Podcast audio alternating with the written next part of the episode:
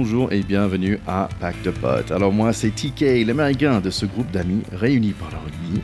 Alors super épisode pour vous aujourd'hui. Nous avons le plaisir d'avoir Roman Poit euh, qui a déjà passé sur l'émission, euh, donc il arrive pour la deuxième fois. Si vous connaissez pas euh, Roman Poit, bah, il faut écouter épisode 57, l'art de la décision, où on parle de son métier d'arbitre comme Monsieur Poit. Il était six fois meilleur arbitre de France de l'année. Il a fait trois Coupes de Monde, des six nations, du top 14, le Rugby Championship. Il a tout fait en tant qu'arbitre. Donc, euh, nous allons profiter de son expérience pour parler de ce Coupe de Monde Rugby 2023, euh, de parler de Poule C, mais aussi pour voir comment euh, ça avance pour lui dans sa carrière, sa nouvelle carrière dans le staff de RC Toulon. Avant ça, je voulais dire merci, merci à nos chers écouteurs.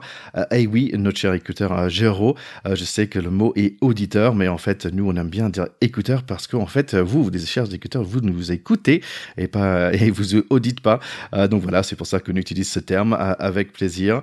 Donc merci beaucoup à vous, nos chers écouteurs, parce que nous sommes dans les top 5 podcasts rugby France et franchement, ça fait vraiment plaisir. Écoute, c'est pas mal pour trois potes avec des microphones. On est juste derrière des grandes chaînes de radio comme Europe 1, RMC et Sud Radio.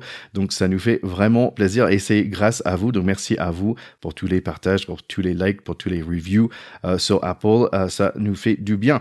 Et merci aussi à nos chers écouteurs qui sont à l'international. Merci beaucoup parce que d'un coup, on est pour l'instant dans, plein de top euh, podcasts rugby dans plein de pays différents, dans les top 20. Euh, par exemple, en Inde, en Suède, en Thaïlande, en Belgique, en Espagne et chez moi aux États-Unis. Donc merci pour vos écoutes et n'hésitez pas à partager euh, avec d'autres francophones autour de vous. Ça leur laisse découvrir le pod pour le Coupe de Monde. bon, normalement on sort les mercredis. Aujourd'hui c'est le jeudi. En général, pendant le Coupe de Monde, ça va changer pas mal. Je vais essayer de, tenir de rythme, de sortir un épisode tous les deux jours après l'équipe de France joue. Donc on va voir, mais ça veut dire que ça peut être un samedi, ça peut être un lundi ça dépend un peu la semaine. Donc, la meilleure façon de ne pas rater un épisode, c'est de vous abonner sur votre plateforme de podcast de choix et sur YouTube. Donc, prochain épisode sur le Pool D, ça va être dans une semaine avec un certain Miguel Fernandez. Euh, Miguel, c'est qui? Bah, C'est un super agent sportif. Il est agent euh, sportif pour la, on va dire, la moitié environ des, de l'équipe de France. Euh, il est déjà passé pour parler de son côté, on va dire, le côté business de rugby et aussi son métier d'agent. Donc, vous pouvez écouter épisode 47 et 78 pour vous préparer. Bon, assez d'admin, c'est l'heure de passer tout de suite à mon échange avec le remarquable Roman Poit et le C de ce Coupe de Monde de France 2023. Mais avant ça, voici notre petite recap sur le match France-Fidji. Pack de potes, terrain 10 Allez, France-Fidji, il y a un charnière inédit, je trouve, avec les coups et Hastois. Content de revoir Vincent et Jaminet, il y a Croc qui a la même casque Aldrit, c'est le capitaine dans l'absence de Dupont, avec Crétin qui est là aussi. Allez, face au Flying Fidjien, ça commence très fort pour nous. On est mis sous pression directe, mêlé à leur 5 pour nous, mais ballon perdu. La France avance quand même. Les premiers points, c'est pour nous 3-0. Jolie paire de centres euh, pour la France aujourd'hui avec Danti et Vincent. Danti qui va nous procurer un pénalité. Euh, et 43 mètres, c'est pas de problème pour Jaminet. 6 à 0. Andri teste la défense bien costaud des Fidjiens. C'est pas un job que j'aimerais faire. 3 pour 3 pour Jaminet, donc 9-0 pour la France à 10 minutes. C'est au tour des Fidjiens maintenant. Batia est presque dans l'embut. Match un petit, petit peu haché avec plein de pénalités des en avant. On a eu des points, mais on n'a pas vu beaucoup de rugby pour l'instant. Tiens, un autre pénalité, Botia qui boucle Vincent et 3 points pour Fidji maintenant. 9 à 3. Le coup un peu hésitant, mais c'est Movaka qui inspire avec deux énormes percées et des offloads. Temps fort pour les Bleus, mais opportunité loupée sur les 5 mètres. Peut-être Andrit aurait dû passer le ballon à Louis Biel Biarré. On subit un peu, mais Cro et Adrit plaquent tout ce qui bouge. Louis Bébé galope mais oublie Vincent sur l'extérieur. C'est alors Movaka qui va faire la nécessaire. Premier essai pour les Bleus, 16 à 3. Jaminet toujours bon au pied. Comme repense Fidjien, essai immédiat pour les gros devant, 16 à 10. Nous aussi, on a des beaux bébés. C'est notre chouchou Uni Antonio qui pousse vers l'avant, 1 contre 3 Fidjiens pour marquer son deuxième essai de sa carrière en bleu. Jaminet touche le poteau 21 à 10. Dante démarre le deuxième mi-temps bien comme il faut avec un plaquage grattage. Pénalité passe pour Jaminet 24 à 10. À 50 minutes, c'est difficile de refuser quand même le semi-trailer Radradra. Il marque son essai 24 à 17 à 58 minutes où il y a une grosse interception par Sekou Makalou. 50 mètres tout droit pour son essai tout en vitesse, 31 à 17. 61 minutes, le relève est là. Serra honte, il a un grand impact immédiat avec un joli course, mais il s'est fait secouer sur le rock suivante. Moifona a des jambes dans le match, tout comme Movaka et bien sûr Makalou. Il reste quand même pas mal de rugby car les Fidjiens ne s'arrêtent pas. Ils flirtent avec la ligne d'en but pendant quelques minutes, mais heureusement pour nous, on avance par eux. 34 à 17 à la fin de ce match, un bon petit sparring avant le grand show le 8 septembre.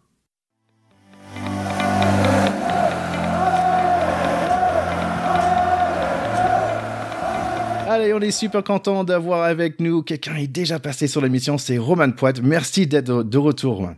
Ouais, merci euh, Thierry euh, pour cette nouvelle invitation et avec grand plaisir pour partager ce, petit moment euh, ensemble. Bah superbe. Bah écoute, la dernière fois que nous avons parlé, c'était ton dernière année en fait en tant qu'arbitre professionnel. Nous avons parlé du métier de, de l'arbitre, mais depuis en fait le métier a changé pour toi. Est-ce que tu peux parler rapidement de ton la nouvelle fonction, de nouvelle fonction à Toulon? Eh, exactement, mais dans ma dernière saison, j'ai été contacté par, euh, par plusieurs clubs euh, dont, dont le profil que, que j'avais en tant qu'arbitre euh, intéressé pour intégrer un staff. Et après de quelques échanges et, et de découverte des, des attentes concernant le, le rôle que j'aurais dans le club, ben, j'ai choisi le, le, RC Toulon, dans lequel je suis, je suis contractualisé depuis, depuis un an déjà et j'ai encore une année de, de, à faire avec eux et voir peut-être plus pour la suite. Mais une belle opportunité et assez inattendue puisque moi, je m'étais pas projeté sur une reconversion euh, de ce type-là. Mais ma foi, une, une belle aventure que, que j'ai pu apprécier déjà depuis un an. Et, euh, et en parallèle, j'ai passé mon diplôme d'entraîneur euh, qui, qui, qui m'a permis de, ben, de valider mon contrat et puis maintenant de, de poursuivre cette aventure. Ok. Et donc, en fait, tu, ton rôle, ça s'appelle spécialiste de la discipline et l'attitude au contact. Ça veut dire quoi, en fait? Alors, euh, évidemment, je garde euh, mon expertise par rapport à l'arbitrage. Donc, je prépare les matchs euh, en fonction de l'arbitre, en fonction de l'équipe qu'on va jouer. C'est un travail analytique de vidéo et donc je vais analyser les, forces et les faiblesses de, l'équipe, notamment par rapport à, la discipline. Et ensuite, j'essaye de, ben, de décliner les, les tendances de l'arbitre pour les joueurs, pour que tout le monde puisse travailler dans un certain confort de travail. Et, euh, et au-delà de tout ça, toute la semaine, je travaille sur la règle, sur les adaptations de la règle. Et euh, comme la, la, zone de contact, c'est une zone d'affrontement qui est très légiférée c'est là où on retrouve le plus de règles, eh ben je, je prends, je me passionne de, de ce secteur-là et donc j'essaye d'y travailler euh, de façon euh, la façon la plus précise pour donner des outils aux joueurs et, euh, et optimiser nos, nos formes de jeu.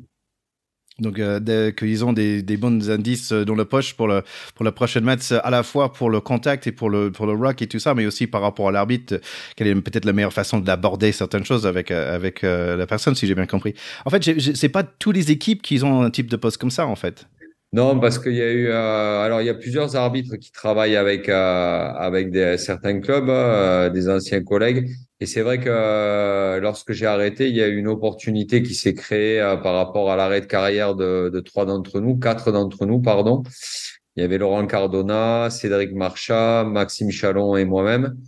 Et il y en a certains qui ont été sollicités. Enfin, ben, les quatre noms que j'ai cités ont été sollicités par des des clubs et euh, se sont retrouvés aussi euh, investis. Alors, euh, ça a été de, sous, des, sous des configurations différentes, puisque moi, je suis à plein temps. Et à l'époque, il y avait Alexandre Ruiz qui était à plein temps à, à Montpellier, qui avait déjà épousé la fonction un an auparavant et qui est maintenant manager d'une équipe de Pro D2, Soyons Angoulême et ah, qui a vraiment qui a vraiment mais suivi suivi cette cette fonction d'entraîneur euh, pour laquelle je pense qu'il euh, il a énormément de compétences. Et est-ce que c'était un peu difficile d'adopter une nouvelle posture? Parce qu'avant il fallait être impartial et d'un coup euh, tu es pour un, seul équipe en fait. Est-ce que c'est un peu difficile cette posture aussi? Mais c'est vrai qu'on n'est jamais supporter quand on est arbitre, puisque c'est un danger qui peut nous guetter dès lors qu'on commence à être spectateur et puis devenir supporter d'une équipe ou, ou d'un joueur. On se met en difficulté pour la prise de décision. Mais j'avoue que je me suis surpris au début de, de cette nouvelle fonction à, avoir des réactions un petit peu euh, partisanes et euh, plus profondes que, que ce que je pouvais avoir avant. C'est vrai qu'avant, il y avait euh, une approche plutôt neutre. Et maintenant, aujourd'hui, il y a un parti pris et on a envie que notre équipe gagne et ou en tout cas ben, tire plein de bénéfices d'une rencontre. Donc, donc c'est vrai que ça change la donne, mais mais après, je garde aussi euh, le recul que, que l'arbitre pouvait avoir euh, par rapport aux décisions et, et l'analyse qu'on peut en faire. Donc, euh, donc c'est un mix des deux, mais bien évidemment que, que mon comportement et mon caractère changent un peu. Ouais, c'est marrant que tu, après toutes ces années dans le rugby, tu le vis différemment après, mm. après toute une carrière. Est-ce qu'il y a un peu de différence dans la relation avec l'équipe aussi? Parce que est-ce que c'est comme les gamins qui voient leur prof au supermarché? Est-ce qu'au début, c'était un peu difficile de trouver ta place? Non, euh, enfin, moi j'ai pas eu de difficulté parce que euh, j'étais assez respecté. Alors c'est assez égocentrique et ça fait pas preuve d'humilité, mais j'étais assez respecté dans, parce que ça faisait longtemps que j'étais à, j'étais à ce niveau-là. J'avais de très bonnes relations avec les joueurs et ça s'est fait tout naturellement sans qu'il y ait de difficultés. Et après, moi, j'ai voulu euh, ben, construire une relation de confiance et puis surtout de de, de, donner des outils aux joueurs sans être dans la répression et ni l'adversité comme j'ai pu l'être euh, quand j'étais arbitre. C'était vraiment euh, ben, accompagner les joueurs et, euh, et là maintenant je me sens plus comme un entraîneur que comme un arbitre dans un staff. Et, euh, et voilà, j'entraîne les joueurs à la discipline, j'entraîne les joueurs sur certains secteurs de jeu, mais de façon très très légère. Hein, je veux dire par rapport à, au staff qui est en place, chacun a sa a sa discipline et et moi, donc, je reste dans la partie arbitrale. Mais, euh, mais bon, non, non, je, je prends beaucoup de plaisir. Et dès le départ, j'ai eu de très bonnes relations avec les joueurs. Euh. Il y a eu, euh, il y a eu quelques questionnements au début de certains parce qu'ils me voyaient un petit peu comme l'arbitre. Et puis après, quand on a appris à se connaître et à se découvrir les uns les autres, on a, on a vite compris que c'était plus quelque chose de sous, sous une typologie d'entraîneur que vraiment sous une typologie d'arbitre ou de, de professeurs d'école qui donnent des leçons. Non, non, en plus, ouais. j'aime pas donner des leçons. Donc, euh, moi, c'est, c'est plus euh, les aider à, à performer, les aider à s'améliorer quand il y a des difficultés qu'autre chose. En fait, c'est un, un, staff un, peu jeune, si je peux dire aussi, parce qu'il y a Mathieu Bestereau qui, qui rejoint le staff et Sergio Parézé aussi. Donc, euh, avec toi qui avec son, tu, tu commences ta deuxième année, c'est, un, on un bouffé d'air frais dans, dans à Toulon. Donc, c'est, chouette. Donc, congratulations d'ailleurs pour la victoire pour le European Challenge Cup. Donc, ça, c'est chouette et je te souhaite un, bon saison pour le, pour le top 14 à venir. Euh, bon, en plein de saison d'ailleurs, qui vient de démarrer. Ouais, ouais, on a démarré euh, difficilement le week-end dernier alors qu'on avait une belle opportunité jusqu'à, jusqu'à la 70e. Et puis voilà, mais bon, on apprend, on apprend et chaque chaque match euh, nous donne son lot d'expérience et euh, puis on essaie d'avancer euh, pour faire en sorte que le club soit le plus haut le plus haut dans la hiérarchie française et, surtout que tout le monde puisse prendre du plaisir, que ce soit à l'entraînement ou sur les matchs. Bah, avec, par curiosité, tu avais dit que tu n'avais pas attendu de, ce poste là où tu es, en fait, donc c'était un chemin qui, s'est ouvert à toi. Tu voulais faire quoi, en fait? Ben moi, j'avais euh, j'avais repris mes études à l'âge de 40 ans. Euh, j'avais fait un master, euh, puis un bachelor dans le monde du, euh, du management et du business. Et donc voilà, j'étais plutôt parti sur justement travailler ou dans une entreprise ou alors je fais je fais des interventions en entreprise aussi managériales sur ben, sur la, la dimension humaine et à travers toutes mes expériences d'arbitrage ça marchait euh, pas trop mal et euh, donc voilà, je continue à en faire un petit peu en parallèle. Mais c'est vrai que j'avais pas du tout, je m'étais pas du tout projeté sur euh, sur un tel métier. J'avais envie de, de, rebasculer dans le monde de l'entreprise et et puis ben, ma foi, je me suis dit que c'était une opportunité à saisir et qu'elle se représenterait certainement pas dans quelques mois, voire dans quelques années. Donc, puis c'était une continuité par rapport à tout ce que tout ce que j'ai été et tout ce que j'ai fait dans le milieu de l'arbitrage. Donc euh, voilà, je me suis pas posé de questions, je suis parti là et euh, après j'ai toujours euh, aussi là, dans un coin de ma tête une opportunité de, de, rentrer dans le monde du travail sur un caractère managérial. Donc voilà, il y a, pour l'instant on va dire que je suis assez riche dans les dans les opportunités, mais mais il faut les entretenir et puis et puis voilà, mais j'ai envie de vivre à fond, j'ai envie de vivre à fond cette, cette expérience-là et puis euh, et puis en tirer des euh, des bilans euh, des bilans à, la fin sans sans trop se poser de questions et essayer d'évoluer avec beaucoup de, de certitude et, et de compétences. Ouais, bah ça, là, tu vis, tu vis à fond la chose, c'est superbe. En fait, c'est marrant parce que lors de notre dernière discussion, j'avais trouvé, euh, j'avais appelé euh, l'épisode euh, l'art de la décision parce que je trouvais ton, la démarche que tu as avec tous les éco-équipiers et je trouvais ça super intéressant cette démarche de, de décision. Euh, et en fait, donc la dernière fois, on a parlé des, des nouveaux règles en fait qui étaient installées, euh, mais maintenant qui me semblent sont entrées dans la mort, sont 50-22. Donc la règle pour où la, où en fait c'était pour dédensifier le milieu d'attaque, faire un coup de pied d'un un vrai arme d'attaque maintenant. Euh, est-ce que c'est vraiment entré dans le mur selon toi pour euh, dans le rugby international? Ouais, après c'est euh, pas une règle qui est forcément beaucoup à laquelle on est énormément confronté parce qu'elle est arrivée tardivement par rapport à la au fait que ben, les équipes plaçaient deux voire trois joueurs dans le dernier rideau pour justement ben, parer au, au coup de pied long ou au coup de pied d'occupation. Et c'est vrai que euh, peut-être, euh, allez, s'il y en a un tous les deux, trois matchs, 50-22, euh, c'est, enfin, en termes de statistiques, je serais pas bon parce que j'ai pas les chiffres, mais, mais c'est pas quelque chose qui est véritablement calculé, qui est, qui est mis en place, mais qui parfois a quand même son lot de, de réussite et, et, et apporte notamment des avancées significatives pour les équipes qui, qui bénéficient du, du 50-22. Mais euh, non, c'est pas quelque chose qui a forcément euh, qui a forcément été euh, très euh, très très appliqué dans le championnat.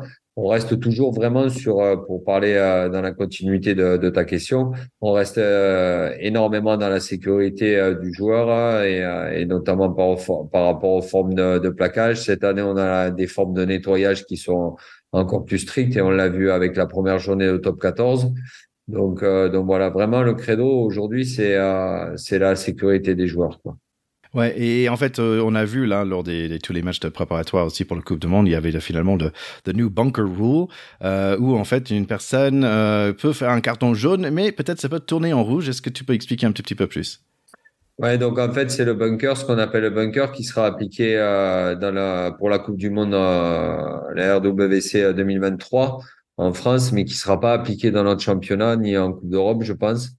C'est euh, bon, c'est simplement par rapport à des, des problématiques techniques, j'imagine, mais tout simplement, voilà, là, ben, dès lors qu'un arbitre euh, révisera un jeu déloyal, euh, il peut, il mettra presque systématiquement un carton jaune euh, quand ça peut être un jaune ou un rouge. Et après, euh, ben, l'arbitre vidéo euh, avec des collègues à lui aura toute la, la latitude pendant huit minutes de, de réviser ce carton ou alors de le maintenir et puis le jeu continuera sans qu'il y ait d'arrêt.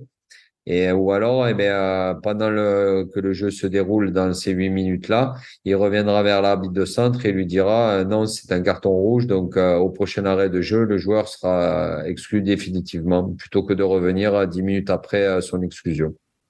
Ouais, et ça, déjà, c'est démarré un peu de, de polémiques déjà. Il y avait Owen Farrell qui a fait un plaquage haut. Et en fait, c'est marrant parce que normalement, il y a un comité euh, qui a dit, bah finalement, il n'y avait pas de tout de sanctions euh, sur lui, donc ça causé tout un, un problématique autour. Et en fait, j'avais pas compris. The World Rugby a fait appel à cette communauté. En fait, je suis un peu perdu là-dedans. Je savais pas qu'il y avait un comité indépendant et c'était pas The World Rugby lui-même. Ce sont des juges, euh, je crois que ce sont des juges professionnels qui, euh, siègent euh, au nombre de trois ou quatre et ils prennent les décisions. Donc après, c'est comme une cour de justice où on a des avocats, on a des gens qui viennent défendre les joueurs, etc. Mais il manquait peut-être la relation avec le sport et, les attentes que World Rugby pouvait avoir. Et donc ça a été révisé. Bon, il a pris quatre semaines finalement Owen Farrell. Enfin, on parle d'Owen Farrell. Hein. Moi, ça, ça m'est égal qu'il prenne un zéro ou quatre semaines. Mais euh, par rapport à la volonté de l'institution et, euh, et ce qu'ils mettent en place, c'est quand même beaucoup plus juste euh, que que s'il avait rien pris, euh, parce que parce qu'on voit que vraiment aujourd'hui, euh, ce que veut l'institution, c'est stopper les comportements qui sont qui sont dangereux pour les pour les adversaires et, euh, et donc, euh, ben là, on est en plein dedans. Et euh, après, bon, c'est une polémique qui arrive avoir un événement majeur. C'est vrai que c'est toujours dommageable, mais à la limite, c'est bien qu'elle arrive. Comme ça, ça nous permettra d'avancer et de tirer des, des leçons de, de ce qui s'est passé. Ouais. Et il y a une autre euh, règle aussi qu'on va voir dans, le, dans nos Coupes de Monde, c'est que certaines personnes, on va dire, c'est une rédaction des, des, règles de transfert entre des équipes nationaux ou des gens qui ont peut-être fait un ou deux sauts de sélection pour les All Blacks, euh, ils sont capables maintenant pour jouer euh, pour leur, leur pays d'origine, on va dire. Ouais, mais c'est un petit peu partout euh, dans le monde professionnel aujourd'hui. C'est ben, les mutations humaines, hein, tout simplement. Et c'est vrai que euh, pour un joueur qui avait eu une sélection et qui après euh, pouvait, euh, ben, notamment, tu as parlé de la Nouvelle-Zélande avec beaucoup de joueurs iliens issus des Tonga, des Fidji ou ou des Samoa et qui et qui ont été qui allaient faire leur scolarité en Nouvelle-Zélande et puis qui étaient naturalisés et qui pouvaient qui pouvaient jouer jouer pour la Nouvelle-Zélande. Donc c'est c'est bien aussi pour la Nouvelle-Zélande parce que c'est un tout petit pays et que ça leur permettait d'avoir un peu plus de mais de, de euh, pour euh, pour faire leur sélection. Enfin bon, nous on n'est peut-être pas non plus un exemple les Français puisque euh, a eu des, des joueurs sud-africains qui ont été qui ont été naturalisés, qui ont qui ont pu qui ont joué pour l'équipe de France. Peut-être redémarrer depuis le départ et puis de se dire à partir du moment où on a une sélection pour un pays, ben c'est fini, on a choisi on a choisi son pays et puis même si on n'en a pas d'autres derrière, ben on peut pas non plus revenir. Euh, après, il y a quand même un bon côté, comme je disais, c'est que ça permet aux Samoa, aux Fidji et, euh, par rapport à la Nouvelle-Zélande ou alors l'Australie, enfin c'est encore euh, c'est moins moins dominant en Australie, mais ça leur permet de récupérer des joueurs de, de grande qualité et, et qui et qui leur permettent aussi de performer derrière. Donc donc ouais. Moi, je suis assez partagé sur ça. Et puis ça, c'est plus un aspect politique qu'un aspect sportif véritablement. Et, si on parlait un peu de cette équipe d'arbitres pour le de Coupe de Monde 2023, il y a certaines euh, têtes connues. Est-ce que tu peux partager quelques noms qu'on va reconnaître? Et est-ce qu'il y a des newcomers, des nouveaux têtes euh, que que qu'on devrait on va on devrait connaître? Ben, il y a les euh, il y a les indéboulonnables comme on dit et euh, Wayne Barnes en fait partie. Euh, non, c'est le haut du pavé. C'est véritablement les meilleurs arbitres depuis depuis quelques temps, que ce soit Wayne Barnes, Jaco Pepper euh, moi, je, euh, il y a Mathieu Rénal aussi en France qui, euh, qui est installé depuis quelques années. Euh, après, il y, a, il y a quelques jeunes qui arrivent, et notamment Nika, le, le, le, géorgien, qui a, qui a de grosses qualités. nous, il nous a arbitré en Coupe d'Europe. C'est quelqu'un qui est en train d'avoir une ascension assez, assez fulgurante et, tout à fait justifiée et méritée. Après, il y a les, les sudistes, je les connais un peu moins, mais euh, bon, il y a, il y, a, il y a aussi Angus Garner qui en est à sa troisième Coupe du Monde. Euh, il y a, non, c'est des processus qui sont euh, qui sont établis sur deux ans en gros. Donc, même si les, les, sélectionneurs ont déjà une idée et, et pendant deux ans, euh, eh ben, les, faut faire ce qu'il faut pour pour être sélectionné et puis avoir de la continuité, avoir de la consistance sur son arbitrage. Ça n'empêche pas malheureusement de faire des erreurs, mais on va dire que c'est une continuité et euh, donc euh, il n'y a pas de discussion à avoir sur la, la sélection des, euh, des personnes en Coupe du Monde. Quoi.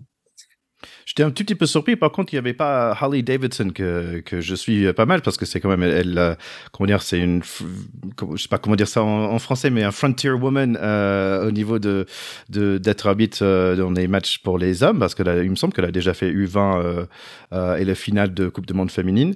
Euh, je suis un peu étonné de ne pas la voir en fait.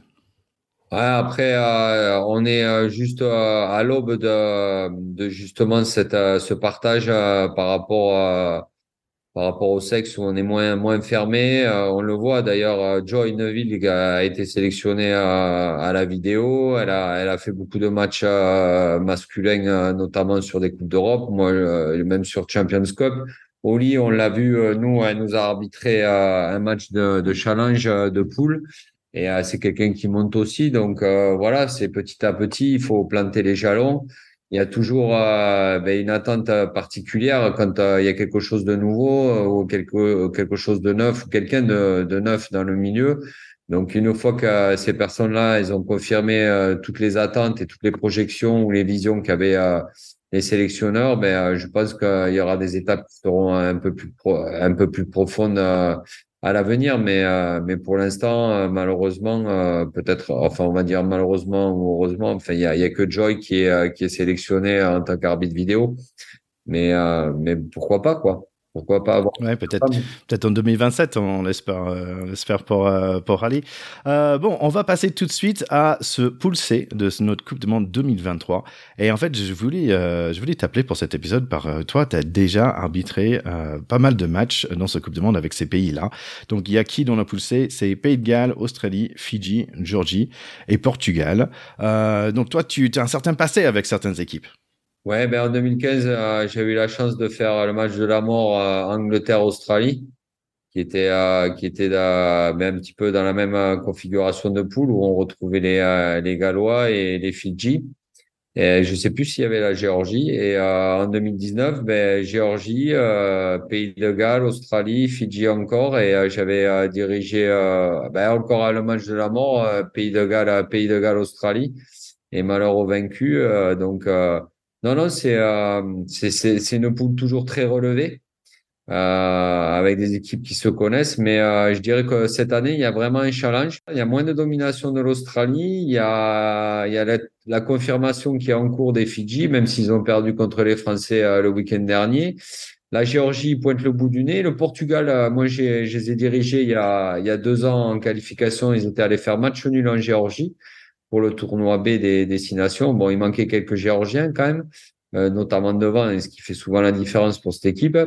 Mais euh, non, non, euh, je pense que les Fidji et, la Géorgie ont une carte à jouer pour pour surprendre et avec deux équipes qui sont dans le doute quand même, l'Angleterre et l'Australie, des changements de coach récemment ça peut, euh, ça peut avoir son importance, ouais, mais ça reste euh, une des poules les plus, euh, les plus relevées avec des équipes comme les Fidji qui font du beau jeu. L'Australie aussi, c'est très tourné vers le jeu. Et puis les Géorgiens qui vont arriver avec leur tracteur devant, qui, qui vont essayer de, de mettre. Et ils ont aussi des trois quarts, mais ils ont une, une grosse, une grosse performance devant en général.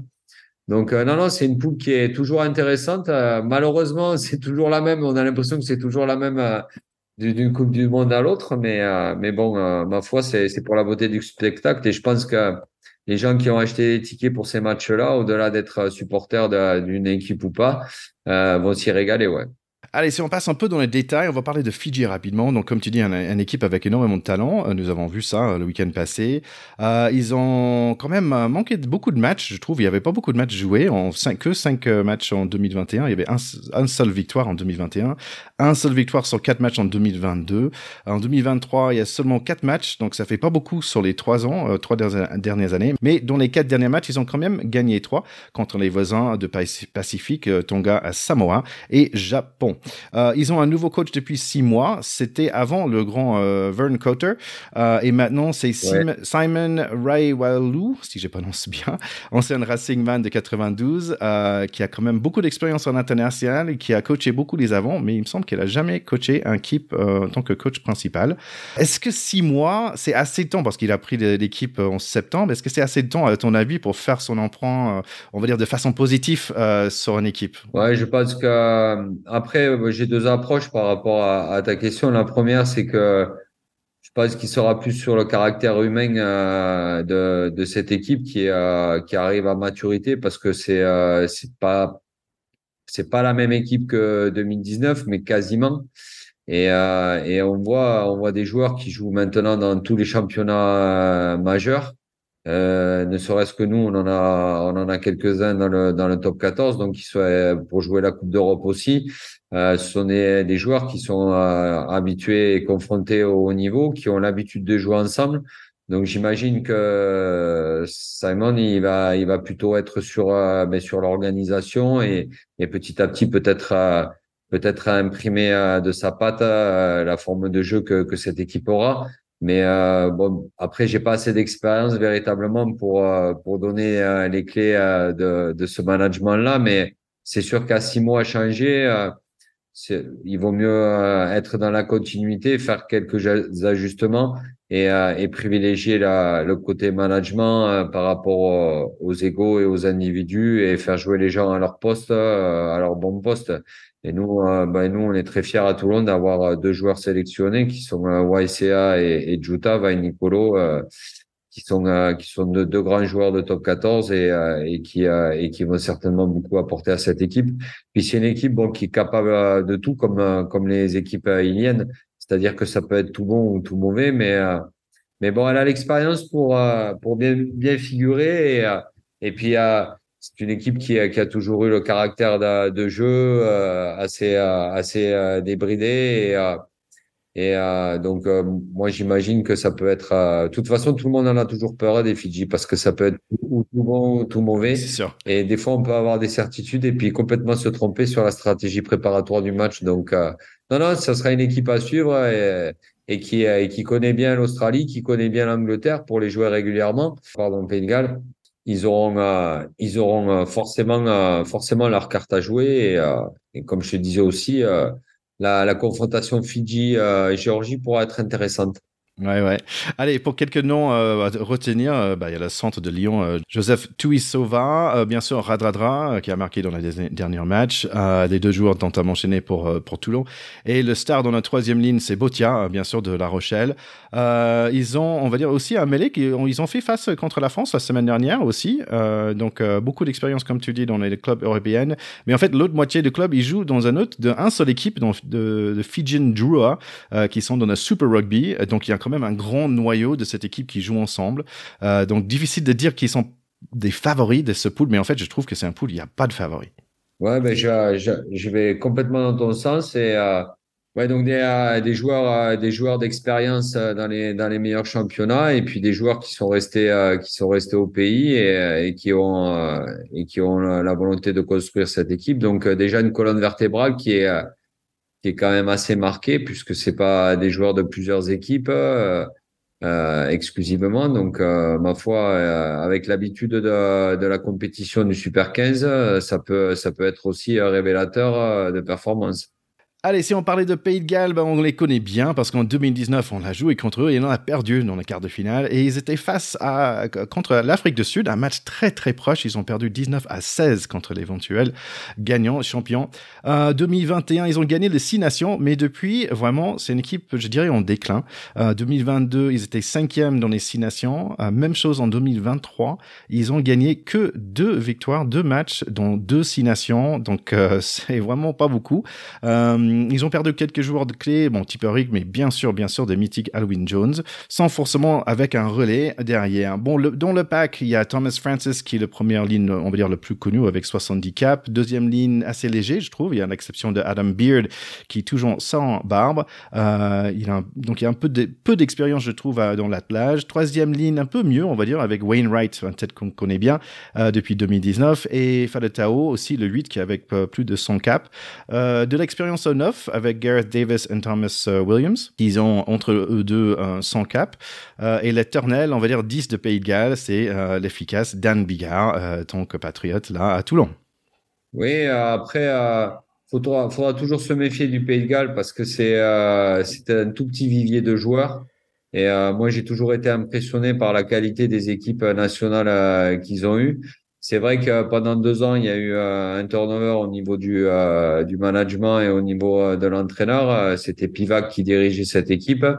Et mais le Messi et le sorcier est revenu, Warren Gatland, et qui a pour qui j'ai un profond respect, qui est, je pense, c'est un très grand entraîneur. Et on l'a vu avec quelques surprises pendant les matchs de préparation où tout le monde les trouvait, enfin les, les avait enterrés. Donc, faut se méfier de cette équipe parce qu'elle est capable de se sublimer. Et, euh, quand on voit le vivier qu'on a nous en France et euh, comparé à celui qu'ont le, les Gallois, arriver à faire ce qu'ils font, comme l'Écosse d'ailleurs, et, euh, par rapport au nombre de licenciés, voire même l'Irlande, c'est quand même assez magique. Il y a une génération aussi qui est arrivée à son terme. les Halloween Jones, tous les joueurs qui se sont retirés et qui ont dit stop. Je pense qu'il y a aussi euh, des problèmes, euh, des problèmes euh, au sein de la fédération, des problèmes financiers qui ont peut-être généré ces problématiques-là. Donc, mais après, ce sont des grands compétiteurs et qui sont capables même diminuer de, de, de faire des exploits. Donc, il faudra se méfier de cette équipe-là et, et qui est en reconstruction, mais avec un entraîneur de grande qualité et, euh, et, qui est en train, j'imagine, de reconstituer euh, un staff pour justement retrouver les, les sommets comme il, euh, il, les a, il les avait connus dans les années précédentes. Quoi. Et, et, j'avais oublié de mentionner, en fait, c'est dans, dans l'arrière, en fait, où ils sont le plus forts, je trouve. George North au centre, euh, Josh Adams, Rio Dyer et bien sûr de Lightning Bolt, euh, Louis euh, Rhys Zamet aussi en allié. Euh, deux arrières qui sont très expérimentés, Lee Halfpenny et Liam Williams. Donc, en fait, comme tu dis, par rapport à un petit pays, ils ont, ils ont beaucoup, beaucoup de bons joueurs. en fait, c'est, marrant, ils ont beaucoup d'histoires contre ces deux équipes. Ils ont joué sept fois contre Australie, ils ont perdu cinq, mais ils ont gagné deux. Euh, et euh, donc là, comme tu avais dit, tu étais arbitre pour le 29 à 25 en 2019. Euh, ils ont joué contre Fidji trois, quatre fois. Ils ont gagné trois de ces quatre fois. et en fait, ça démarre. En fait, le premier match, c'est contre Fidji d'ailleurs. donc ça va être un match hyper intéressant. Ouais, non, non, et au-delà de tout ce qu'on a dit dans, cette poule, elle est vraiment très disputée, elle est très ouverte parce qu'avec des équipes qui sont plus ou moins dans le déclin euh, ou euh, qui se posent beaucoup de questions, euh, ne serait-ce que les, les, Gallois et les, et les Australiens, avec des équipes qui s'en posent moins parce que c'est plus un challenge et une belle aventure pour les Fidji, la Géorgie. Et même le Portugal qui, qui essaiera de, bien figurer. Hein. Moi, je me rappelle en 2007, le Portugal a, bon, n'avait pas gagné un match, je crois, ou, très peu mais, euh, mais qui avait très bien figuré. Euh, moi, je me rappelle de, l'Uruguay en, en, 2015 qui avait quand même euh, surpris, surpris les gens par rapport à leur niveau, même si pareil, ils n'avaient pas gagné de match. Mais, mais bon, il y a, il y a vraiment, il y a vraiment un questionnement. Et, et pour revenir aux Gallois, les Gallois arriveront certainement à, à retrouver un niveau. Et après, dans la compétition, on va dire qu'on se sublime. Donc, donc Peut-être qu'on retrouvera la force de ces équipes-là dominantes que, que sont l'Australie et, et les pays, le pays de Galles, ou alors eh ben, une confirmation, euh, une confirmation pour la Géorgie qui veut euh, qui veut jouer le haut niveau en permanence, c'est-à-dire le tournoi destination, et puis euh, et puis les Fidji qui qui sont quand même une équipe présente et moi, je me rappelle d'un quart de finale à Marseille en 2007 contre l'Afrique du Sud. C'était un des plus jolis matchs de rugby que j'ai vu, euh, j'ai vu de toute ma carrière et, euh, ils avaient été à deux doigts de, de, de sortir les, les, les Sud-Africains qui seront champions du monde à la sortie, quoi. Ouais, ouais c'est c'est c'est c'est une année euh, intéressante et, et, si on parlait d'Australie rapidement, je trouve que c'est un mini implosion en fait depuis quelques semaines. Euh, il y a aucun victoire dans le rugby championship, donc ça veut dire ils ont perdu contre Nouvelle-Zélande, Afrique du Sud, Argentine euh, cette année. La dernière victoire, ça date de 2022 où ils ont gagné quand même contre Pays de Galles, un match euh, triste, des matchs serrés en 2022. Ils ont perdu aussi contre l'Italie et contre nous par un point. Euh, de nouveau coach, bien sûr, c'est Eddie Jones. bah il a dit qu'il fallait exploser l'équipe et pour le reconstruire, il a, ils ont focalisé plus sur les jeunes. Donc ça veut dire ils ont laissé à la maison des joueurs de qualité comme euh, Quade Cooper en 10 et euh, Michael Hooper, euh, quelqu'un avec 125 sélections, le capitaine depuis des années de cette équipe. Eddie Jones il bagarre un petit, peu avec des journalistes en Australie et en fait je trouve qu'il a besoin de renfort parce qu'il a appelé l'ancien coach des All Blacks, quand même c'est assez incroyable, Steve Hansen pour aider pour trois ou quatre jours juste avant le Coupe du Monde. je trouve qu'il y a plein de stratégies qu'il essaie de mettre en place Eddie Jones, mais ça me semble un peu risqué Est-ce que ça va être payant? Ben écoute, euh, l'avenir nous le dira. Et euh, après, bon, Eddie Jones reste quand même un personnage euh, mythique comme entraîneur de, rugby. après, peut-être difficile à cerner, mais mais bon, quand on voit les nations qu'il a entraînées, il a il a quand même un CV assez fourni pour ben, pour justifier une telle position. Et c'est vrai que ben, il cherche des solutions et et euh, il a essayé de la chercher en rajeunissant cette équipe, en, changeant euh, certaines choses. Donc euh, pourquoi pas, pourquoi pas. Mais c'est vrai que la question, elle est plus, euh, elle est quand même plus forte que les Gallois de savoir s'ils vont arriver à, à être, à avoir eu assez de temps pour construire une équipe et être compétitif sur sur la, Coupe du Monde en, sachant, comme tu l'as dit à juste titre, que le Rugby Championship ne s'est pas bien passé. Bon, après, il y a eu beaucoup moins de matchs aussi euh, que les autres années. Euh, année, de, année de Coupe du Monde, c'est toujours allégé.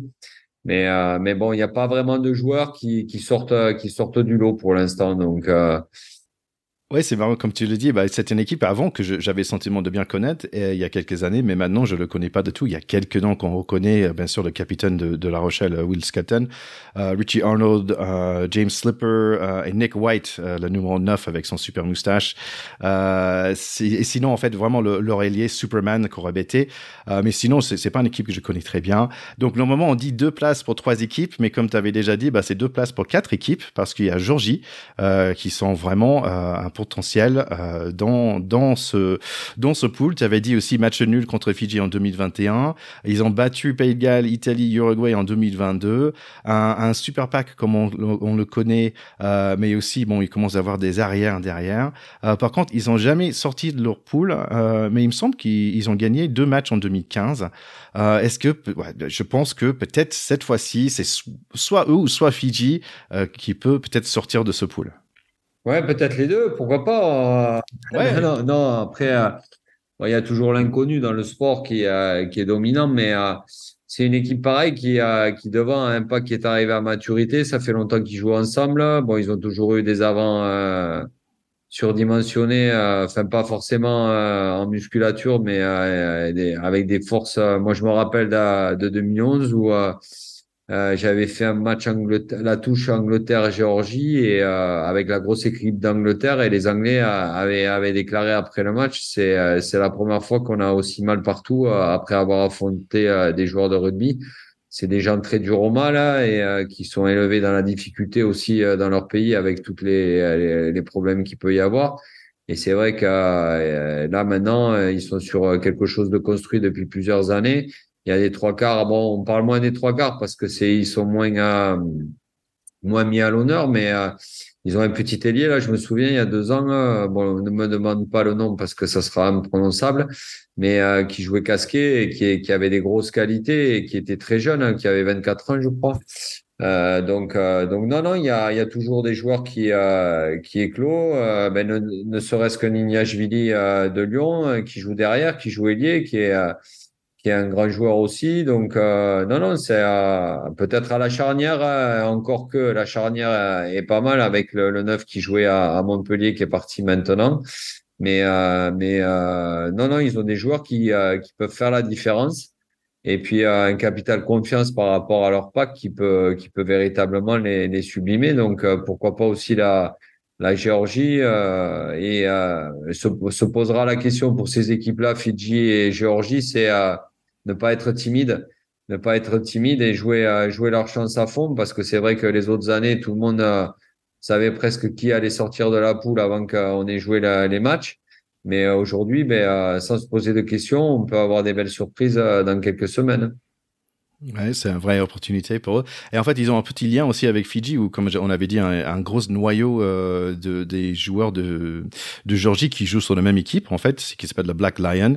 Euh, donc, il y a beaucoup, comme tu as dit, euh, en, en, France, mais aussi, ils ont beaucoup sur la même, euh, même équipe aussi. Donc, je trouve que ça peut être un, un, avantage pour eux. Allez, Portugal. En fait, on a quelques raisons pour, se, pour soutenir cette, équipe. Déjà, il y a pas mal de joueurs ici en France, donc deux ou trois à Béziers, à Saint-Antoine, à Dax, aussi quelques joueurs dans le top 14 à, à Perpignan, à Pau, il me semble, euh, et aussi que le coach euh, Patrice, oh là là, Laguise, ouais, deux coachs, deux coachs. Euh, il y a même David Gérard, ancien seconde ligne et ancien coach de Montauban, dernièrement qui est qui est consultant pour les avants là-bas. Deux coachs français, ouais. Ouais, bah super. Lui, bon, il a 46 caps avec l'équipe de France, ancien coach de Biarritz, à les bonnes euh, époques de Biarritz, trois fois champion de monde, et ça fait un petit moment qu'il est là. Euh, ils ont pas battu euh, Georgie, mais je pense que l'année dernière, il y avait match nul en 2022. Euh, donc voilà, donc euh, s'ils ont fait match nul, pourquoi pas? Pourquoi pas? Ils ont leur chance de battre euh, Georgie, qui Georgie ont leur chance peut-être de battre Australie. donc en fait, tout le monde peut battre tout le monde un tout petit peu.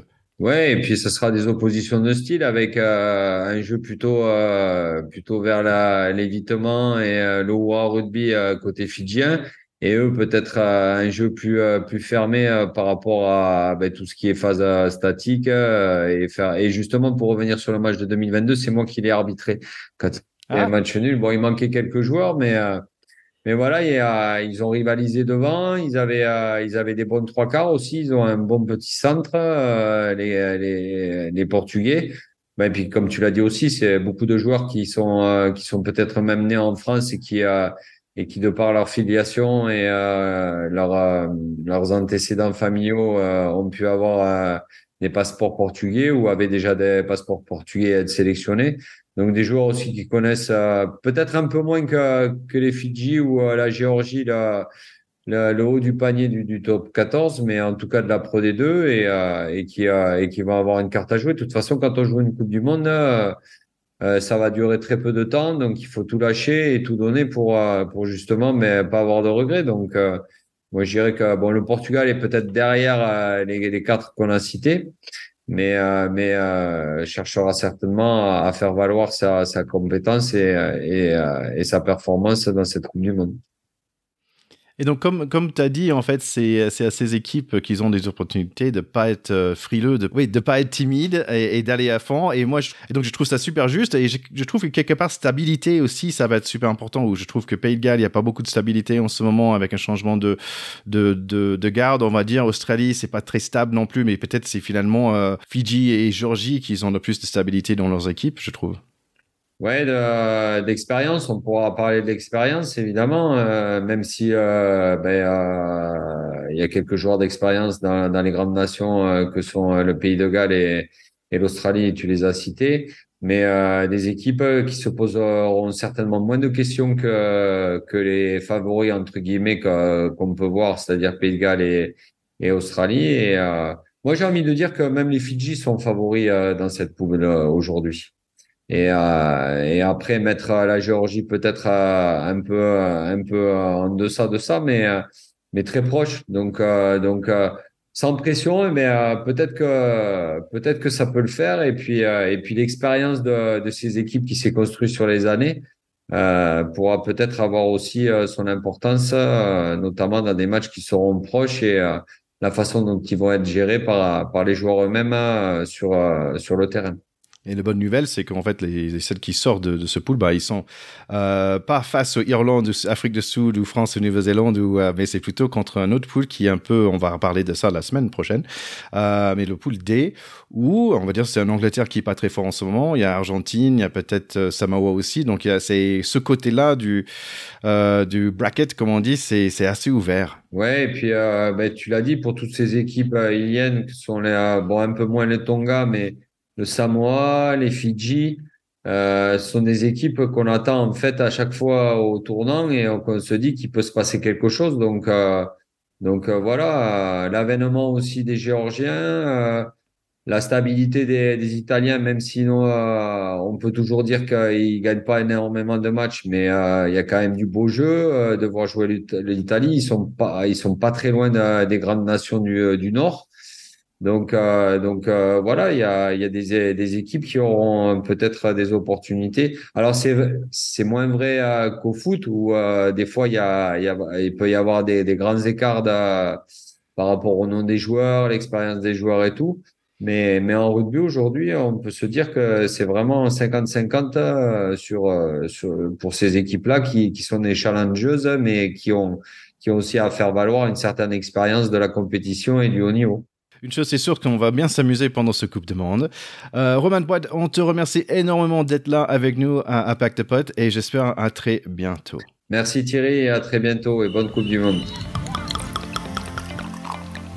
Allez, grand, grand merci à Roman Poit euh, d'être revenu sur Pacte Pod. C'est vraiment très gentil de sa part. J'adore euh, la générosité dans ce, dans ce monde de rugby. C'est vraiment fantastique. Donc, revenez la semaine prochaine sur le pool D avec Miguel Fernandez. N'oubliez pas d'écouter l'épisode 47 et 78 si vous voulez connaître un peu plus sur le métier de agent sportif en amont. Et voilà, c'est tout. Je vous souhaite un super, super semaine et bon match pour la France contre Australie. Allez, à très bientôt. Bye bye.